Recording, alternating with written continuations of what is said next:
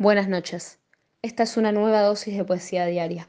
Mi nombre es Victoria y vengo a leerles Paisaje de la multitud que orina de Federico García Lorca. Se quedaron solos. Aguardaban la velocidad de las últimas bicicletas. Se quedaron solas. Esperaban la muerte de un niño en el velero japonés. Se quedaron solos y solas soñando con los picos abiertos de los pájaros agonizantes, con el agudo quitasol que pincha al sapo recién aplastado, bajo un silencio con mil orejas y diminutas bocas de agua, en los desfiladeros que resisten el ataque violento de la luna. Lloraba el niño del velero y se quebraban los corazones, angustiados por el testigo y la vigilia de todas las cosas.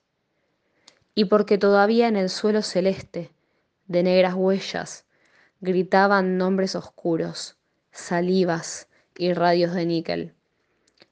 No importa que el niño calle cuando le clavan el último alfiler. No importa la derrota de la brisa en la corola del algodón.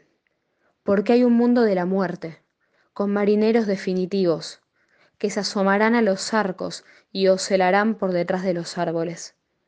Es inútil buscar el recodo donde la noche olvida su viaje y acechar un silencio que no tenga trajes rotos y cáscaras y llanto, porque tan solo el diminuto banquete de la araña basta para romper el equilibrio de todo el cielo. No hay remedio para el gemido del velero japonés ni para estas gentes ocultas que tropiezan con las esquinas. El campo se muerde la cola para unir las raíces en un punto, y el ovillo busca por la grama su ansia de, longitud insatisfecha.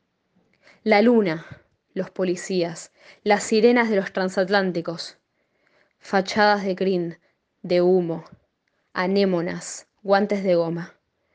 Todo está roto por la noche abierta de piernas sobre las terrazas.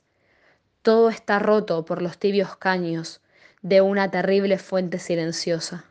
Oh gentes, oh mujercillas, oh soldados. Será preciso viajar por los ojos de los idiotas, campos libres donde silban las mansas cobras deslumbradas, paisajes llenos de sepulcros que producen fresquísimas manzanas, para que venga la luz desmedida, que temen los ricos detrás de sus lupas. El olor de un solo cuerpo, con la doble vertiente de lis y rata.